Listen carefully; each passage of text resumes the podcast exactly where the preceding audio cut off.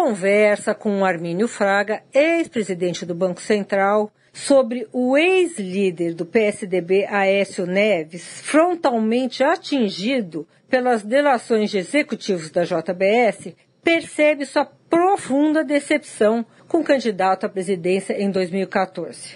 Foi para Aécio que Armínio montou um amplo e consistente programa de recuperação e crescimento sustentável da economia, emprestando à causa, inclusive, seu prestígio na iniciativa privada e na academia.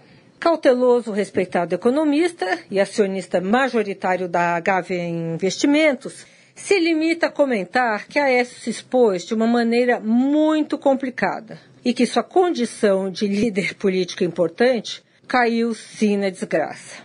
Outra coisa importante: Armínio Fraga, pela primeira vez em muitos e muitos anos, está mais preocupado com a política do que com a economia, mesmo admitindo que o problema econômico é colossal.